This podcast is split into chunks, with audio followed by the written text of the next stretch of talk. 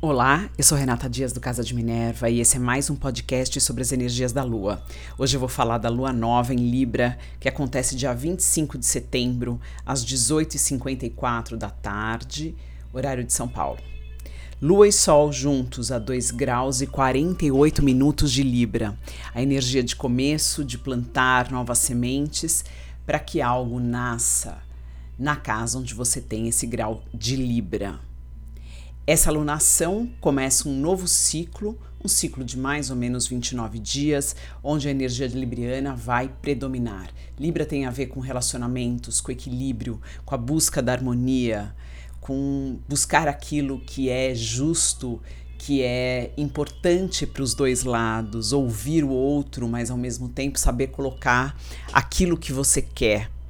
Uh, tem a ver com a nossa capacidade de viver em sociedade, de viver os nossos relacionamentos de forma plena e, de novo, entendendo que duas pessoas são diferentes, mas que elas têm o seu lugar no mundo, têm todo o direito de ser do jeito que são e precisam aprender a se respeitar falando aqui de relacionamentos entre amizades ou relacionamentos amorosos, mas também do nosso relacionamento com a sociedade. Libra rege as leis, o direito, a igualdade de direitos perante uma sociedade, um, um mundo como um todo.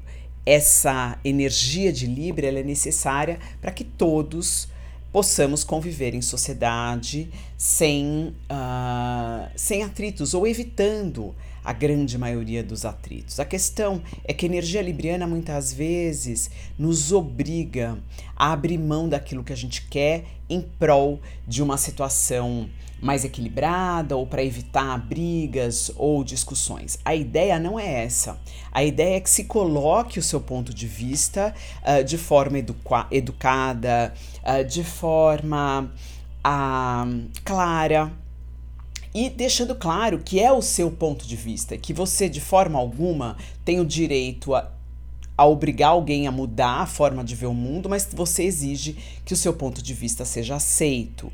Então, essa postura de se colocar verdadeiramente com argumentos é, é, corretos e ser e poder ser respeitado faz parte da energia de Libra, mas ela também pede para que a gente respeite o outro, o outro ponto de vista, aceite a postura, sem violência, sem brigas, simplesmente entendendo que cada um de nós tem uma lente que enxerga o mundo de forma diversa, própria, única. Não existe certo e errado, existe como eu vejo o mundo, o que é importante para mim e por isso eu tomo de determinadas posturas ou atitudes, porque elas têm a ver com aquela energia que eu trouxe e que aquilo é necessário para que eu continue o meu caminhar. Outra pessoa enxerga o mundo de forma diferente, única, às vezes diferente da gente ou diferente de você, e por que não? Ela tem todo o direito a enxergar esse mundo de forma diferente, a querer coisas diferentes, a ter ter, é, é, achar que coisas diferentes são importantes para ela. E tá tudo bem, está tudo certo. Isso faz parte de conviver em sociedade. Seres diferentes precisando caminhar juntos. Para isso é necessário concessão, respeito. Essa lua, ela forma aspectos, né? O céu dessa lua nova, ela forma, forma aspectos com os planetas geracionais uh, e com a, que são os planetas mais lentos. Então, Plutão está formando um aspecto com Mercúrio e com Vênus, que estão muito próximos, estão em conjunção. Alguns astrólogos consideram essa conjunção próxima à Lua um, e o Sol, então assim, Sol e Lua, 2 graus e 48 minutos de Libra.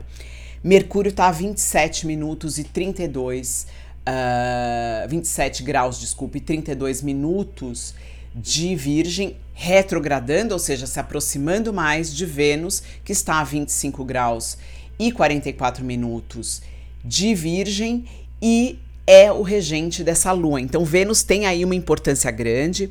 Vênus forma, Vênus, essa Vênus e esse Mercúrio são considerados, estão considerados em conjunção. Uh, Mercúrio é considerado uma conjunção aí forte com esse Sol e Lua.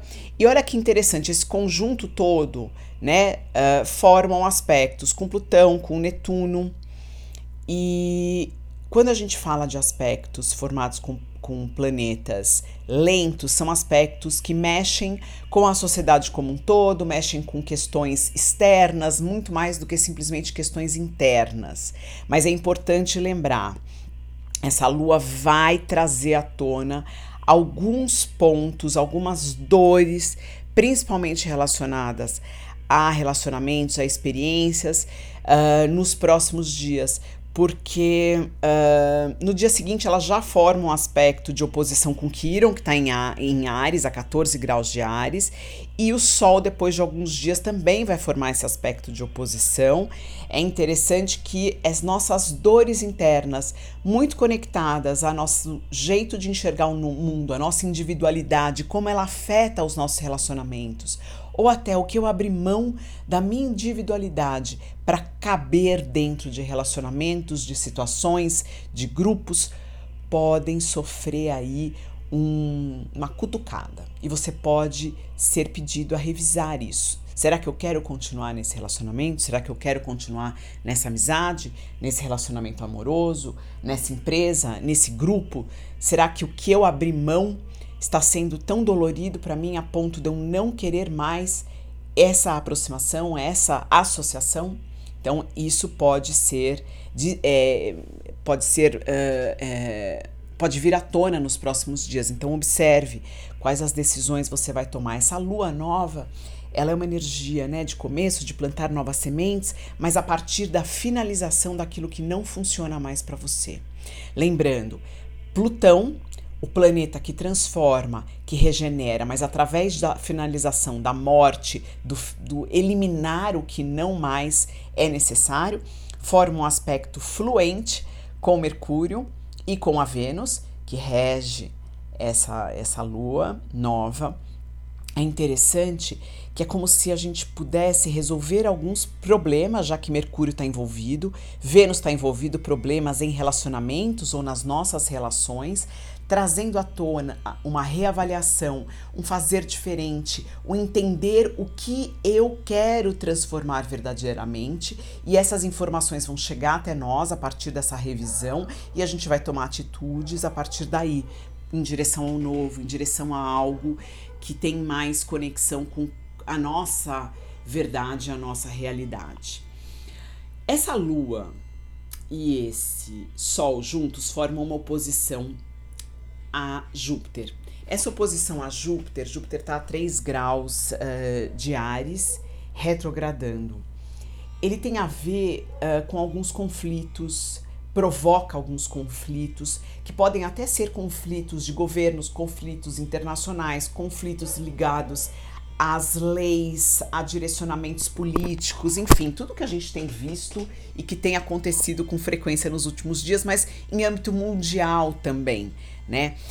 Esse conflito de Sol e Lua também com Júpiter, de novo, traz essa necessidade de revisão em relação ao que eu acredito, o que é importante para mim, o que eu abri mão também, né? E que agora eu falo, bom, peraí, não quero mais abrir mão disso, quero fazer coisas que tenham a ver com aquilo que eu acredito, mas sem precisar me eximir dos meus ideais. Então, olha quanta energia de quebra, ruptura, finalização, finalização de padrões, finalização de, de, de meias verdades, né? Ah, eu me adaptei um pouco, mas agora eu não quero mais isso.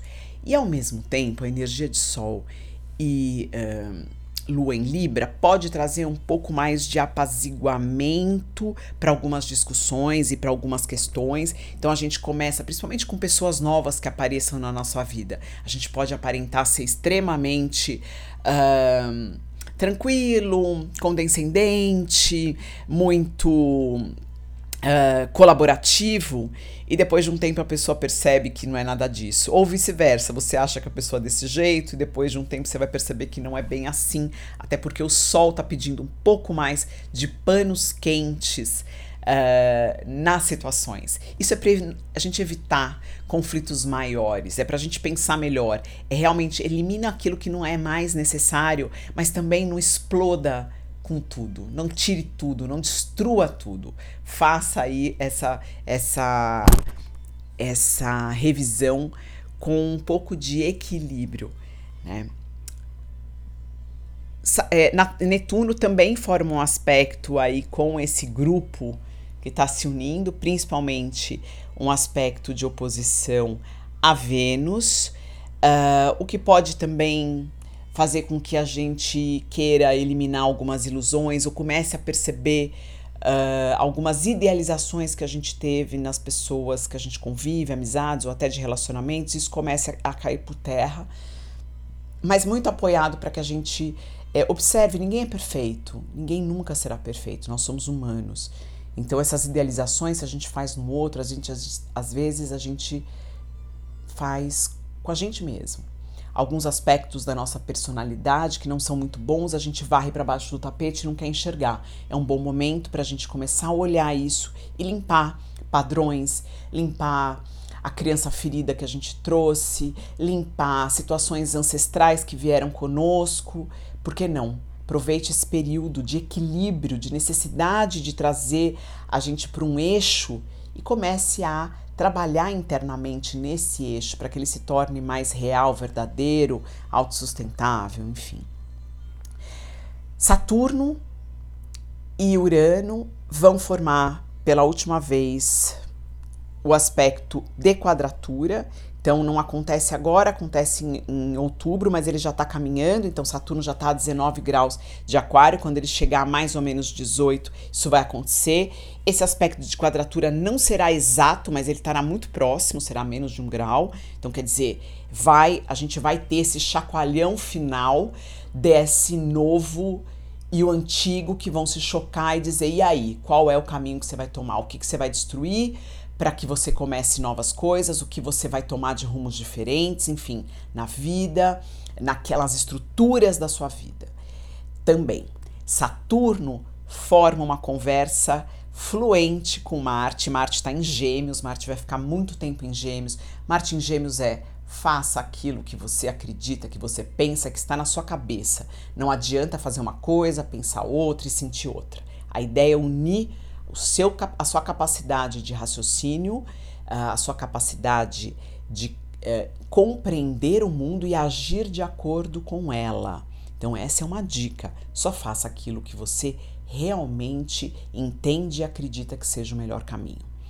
Saturno, nesse aspecto fluente, te dá um suporte de que as atitudes que você tomar em direção ao que você acredita tendem a se perpetuar, tendem a criar estruturas, tendem a permanecer na sua vida. Então pense bem o que, que você quer fazer em relação a isso.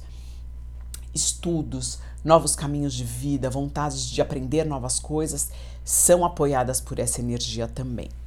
É interessante que Saturno está formando aspectos tanto com Urano, tanto com Marte, e os três são considerados os grandes maléficos da astrologia.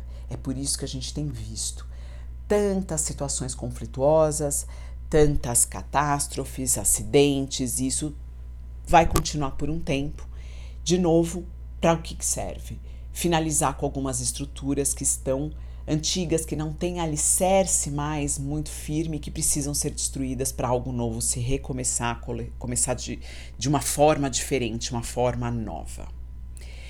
É uma energia que tende a parecer muito leve, mas com um céu uh, importante, forte, que vai pedir aí algumas posturas nossas.